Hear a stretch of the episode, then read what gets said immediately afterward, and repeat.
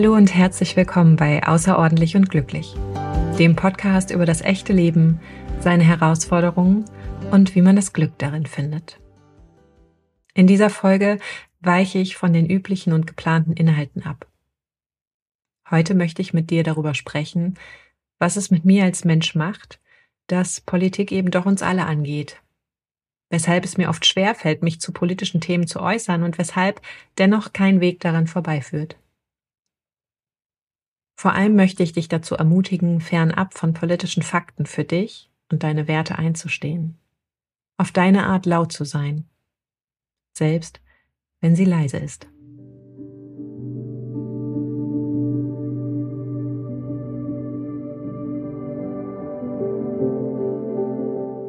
Ich hoffe, dass meine Sicht darauf und das Teilen meiner Gedanken dir hilfreich sind, auch dein Verhalten zu beleuchten.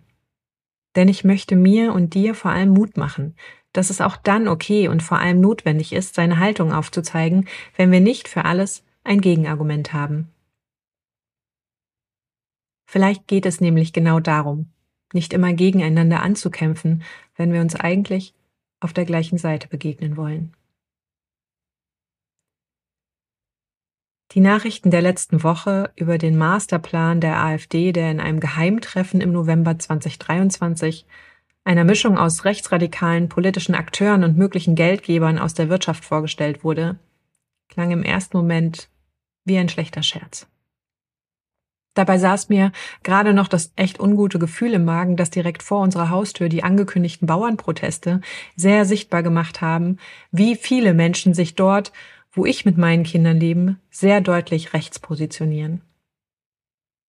Oder wo in WhatsApp-Gruppen Videos geteilt wurden, bei denen zum starken Zusammenhalt aufgerufen wird, weil jetzt die Zeit dafür sei. Besagtes Video endete mit dem Aufruf Wir sind das Volk. Mir macht das Angst. Aus vielen Gründen. Manche nachvollziehbar und rational, andere eher diffus in mir drin. Es fühlt sich für mich an, als wären wir kurz davor, einen Kippmoment zu erreichen, der nichts mit dem Klimanotstand zu tun hat, aber im schlimmsten Fall genauso irreversibel ist. Und das ist genau der Impuls, der mich heute diese Folge aufnehmen lässt, weil es um Courage geht. Und weshalb es nicht immer so verständlich ist, dass wir darauf Zugriff haben. Als ich am Samstagmorgen im Bett lag und mir all diese Nachrichten, Meinungen und Posts durch den Kopf gegangen sind, die ich in den letzten Stunden gesehen habe, krabbelte unser Kind mit Behinderung verschlafen in unser Bett. Es hat sich zwischen uns gelegt und friedlich weitergeschlafen. Und plötzlich kamen mir die Tränen, weil ich einfach keine Sicherheit dafür aufbauen kann, dass es für ihn und uns so friedlich bleibt. Zumindest dann nicht, wenn ich schweige. Allerdings fühlt es sich für mich schnell genauso beängstigend an, etwas Öffentliches dazu zu sagen. Aus Angst, das Falsche zu sagen, es nicht gut begründen zu können oder die Wut eines vermeintlichen Gegenübers nicht gut auszuhalten. Doch tatsächlich lag ich zu dem Zeitpunkt um circa 5.30 Uhr morgens an einem Samstag in meinem warmen Bett und draußen schlief noch der Großteil meiner realen Welt. Angst davor zu haben, dass schlimme Dinge passieren können, ist die eine Sache. Angst davor, etwas sagen zu können, eine ganz andere. Weil ich glaube, dass es genau damit beginnt. Mit dem Schweigen. Ich habe mich als Jugendliche immer wieder gefragt, weshalb man so eindringlich die Geschehnisse des Zweiten Weltkriegs vor Augen geführt bekommen hat. Denn es war mir bei der ersten Konfrontation mit diesem Teil unserer Geschichte klar, dass das so unmenschlich, beschämend und grausam ist, dass es doch auch jedem anderen klar sein muss. So ist es aber nicht. Oder selbst wenn es noch in Teilen so ist, überwiegen andere Motivationen, damit man sich bereit klärt, eine Alternative zu wählen, die niemals eine sein kann. Ich erinnere mich allerdings auch noch sehr deutlich daran, wie eine Holocaust-Überlebende in unserem Gymnasium gesprochen hat, als ich in der sechsten Klasse war. Wie vielen anderen Kinder liefen auch mir Tränen über die Wangen, weil das so unglaublich war, weil ich mich geschämt habe, dafür deutsch zu sein und irgendwie mitverantwortlich dafür zu sein. Und ich weiß noch, wie ich mich als Kind gefragt habe, kann so etwas denn überhaupt wieder passieren? Und wie stark kann ich dann Widerstand leisten? Wenn die Übermacht derer, die bereitwillig grausam und entschlossen sind, mich vielleicht auch vor Angst leben würde. Ich erinnere mich außerdem daran, wie wir die Welle im Deutschunterricht gelesen haben. Wie schnell es gehen kann, aus einer fixen Idee heraus, Menschen in Bewegung zu bringen, Überzeugung zu leisten und andere zu unterdrücken. Wieder die gleiche Angst. Was, wenn entschlossenere Menschen als ich übermächtig werden? Wenn sie zur Gefahr für mich und die, die ich lieben werden? Immer wieder Angst. Die Emotion, die in meiner Arbeit damit verknüpft ist, dass sie unsere Sicherheit aufrechterhalten will. Schweigen tut das nicht.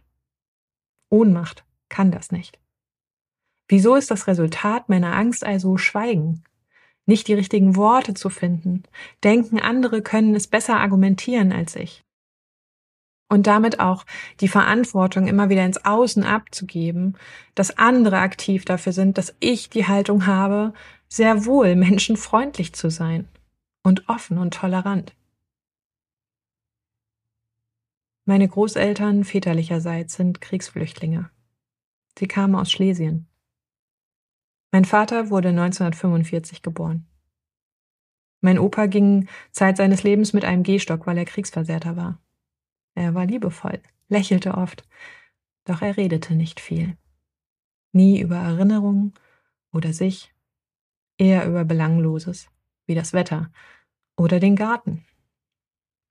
Meine Großeltern mütterlicherseits haben sich nach dem Ersten Weltkrieg kennengelernt, nachdem meine Großmutter bereits verwitwet war. Meine Mutter kam 1949 zur Welt. Ich weiß tatsächlich sehr wenig über die Kriegserfahrungen meiner Großeltern und die Nachkriegszeit, in der meine Eltern groß wurden. Ich weiß die Dinge aus dem liebevollen und friedlichen Zuhause, das sie haben, aber nichts darüber, was diese Zeit auch geprägt haben muss. Es gibt wissenschaftliche Erkenntnisse dazu, wie der Stress aus Generationen epigenetisch in uns angelegt ist. Ich weiß, dass es aus einer Angst heraus zum Schweigen kommt, die gar nicht zwingend meine ist. Einer, die aus einer Realität entstammt, in der das Schweigen vielleicht überlebensnotwendig erschien. Selbst wenn man so gar nicht einverstanden mit all dem gewesen ist, was damals passiert ist. In meiner Familie wurden Sätze wie das geht uns nichts an. Manchmal sagt man besser nichts oder das kann man nicht ändern, gesagt. In verschiedensten Situationen. Dabei würde ich nicht behaupten, dass meine Herkunftsfamilie feige gewesen wäre oder nicht für sich einstehen konnte. Doch es gab eben Bereiche, in denen der emotionale Stress, sich vor anderen zu äußern, zu einer Meinung zu stehen, offensichtlich zu groß war. Und das ist auch heute noch manchmal für mich. Ich bin keine klassische Aktivistin. Selbst im Bereich der Inklusion nicht. Mein Weg ist schon immer der, mit Menschen direkt im Gespräch zu sein, zuzuhören. Nicht um schweigen zu können, sondern um sie zu verstehen. Doch diesmal ist es eben auch wichtig, etwas zu sagen, aufzumerken, dass die Entwicklung um mich herum mir nicht geheuer ist und ich die menschenverachtende Haltung der AfD weder verstehen noch tolerieren kann. Denn es wird neben den extremen Köpfen dieser Partei vor allem darum gehen, die Menschen zu erreichen, die sich noch dazu entscheiden, selbst wenn sie deren Gedankengut und Motivation nicht vollends teilen, bei der nächsten Wahl ihr Kreuz für die AfD zu setzen. Wenn du mir heute hier zuhörst, bist du das vermutlich nicht. Du hörst meinen Podcast wahrscheinlich eher aus dem Anknüpfungspunkt der Inklusion, des Coachings oder emotionaler Reflexion. Vielleicht bist du aber genau wie ich jemand, dem in letzter Zeit die Worte fehlen, der auch erschreckt davon ist, dass Menschen auch in deinem Umfeld bereit sind, eine Alternative in etwas zu sehen, die niemals eine sein kann. Als die Bauernproteste hier in der Umgebung durch politische Trittbrettfahrer erweitert werden sollten und damit auch drohten, ganze Kommunen lahmzulegen, betraf das auch uns als Familie im ganz Kleinen. Die Kita der Kinder rief vorsorglich den Notstand aus. Wenn möglich, sollte man die Kinder zu Hause betreuen. Und ich glaube, im Kleinen fängt es so an. Dass sich aus der Entschlossenheit einer aufgebrachten Gruppierung neue Dinge ergeben, die wiederum jemand außer Kraft setzen. Versteht mich nicht falsch, es ist okay für mich, dass sich Verbände organisieren, wenn sie meinen, dass es notwendig ist, um für etwas einzustehen. Ihr gutes Recht. Ob ich das nachvollziehbar finde oder nicht. Doch die Erweiterung durch eine Gruppe, die die generelle Energie der Wut und der Rebellion dahinter, dieser Energie sich aufzulehnen, für ihre Zwecke nutzt, ist für mich eben nicht okay.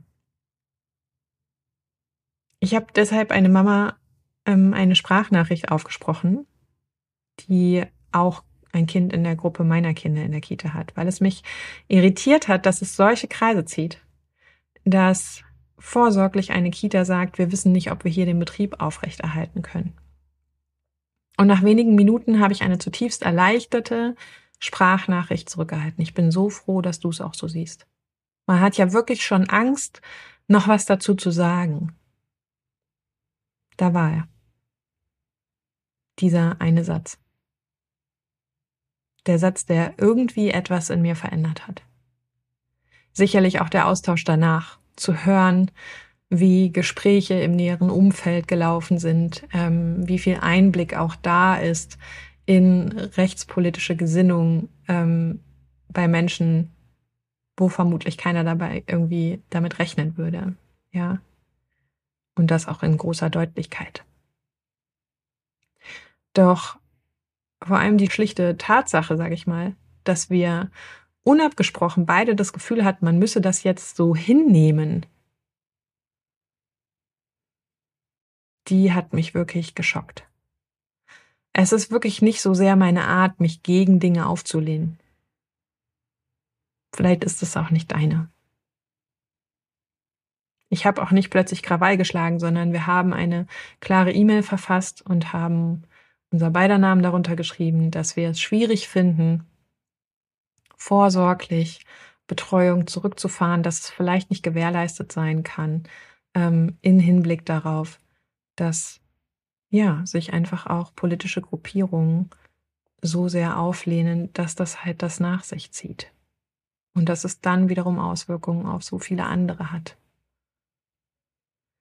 Das waren einfach aus meiner Perspektive natürlich sagen kann, hey, vielleicht kriegen wir nicht alles hin heute, weil irgendwas eingeschränkt ist, aber wir sind für euch da. Es hat mich Überwindung gekostet, so eine E-Mail zu schreiben. Lächerlich eigentlich.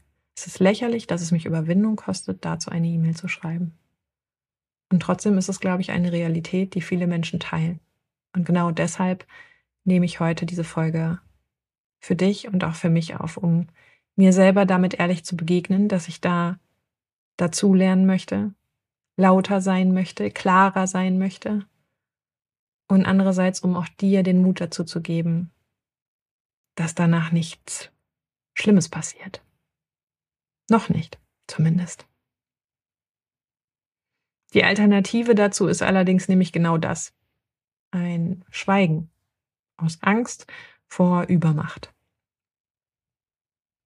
Ich habe dir zu Beginn dieser Folge gesagt, dass es mir ein Anliegen ist, dir Mut zu machen. Das ist es tatsächlich, weil ich ihn auch mir machen will und muss. Wenn wir Sorgen haben, wohin diese Entwicklung geht, sind lähmende Angst, Schweigen und ein Auslagern der Verantwortung auf Menschen, die sich schon dafür einsetzen werden, eben keine Lösung. Wenn wir wollen, dass sich etwas bewegt, müssen wir Teil einer Bewegung sein, nicht des Abwartens. Und das geht auch im Kleinen, indem du erstmal herausfindest, dass du selbst wenn du wie ich in Sachsen lebst, Menschen um dich herum hast, die das für genauso falsch halten, wohin sich alles entwickelt. Du darfst dir real versichern im Gespräch mit anderen, dass du nicht alleine mit deiner Haltung bist. Tu es nur auch fernab des Kosmos, in dem du dich eh schon immer bewegst und wohlfühlst. Bis du wirklich mal auf einen Menschen triffst, der dir vielleicht sagt, was soll man denn sonst wählen? Aus meiner Erfahrung lohnt es sich nämlich, bei diesen Menschen innezuhalten und zuzuhören. Was sie ängstigt, um sich überhaupt so zu entscheiden. Was sie so sehr verärgert, dass das ihre letzte Wahl ist. Und ob sie sich wirklich mit dem auseinandergesetzt haben, was diese Alternative bedeutet und mit sich bringt. Ob sie bereit sind, dafür die Verantwortung auch zu tragen. Wir leben heute in einer wahnsinnig privilegierten Welt.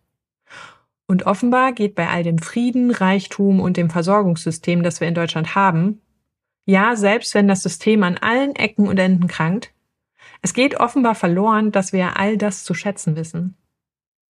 Dass es genug ist und für viele genug sein kann. Es macht mich zutiefst betroffen und traurig dass Angst und Unzufriedenheit in Kauf nehmen, die Eigenverantwortung abzugeben und die Schuldigkeit bei Dritten zu suchen.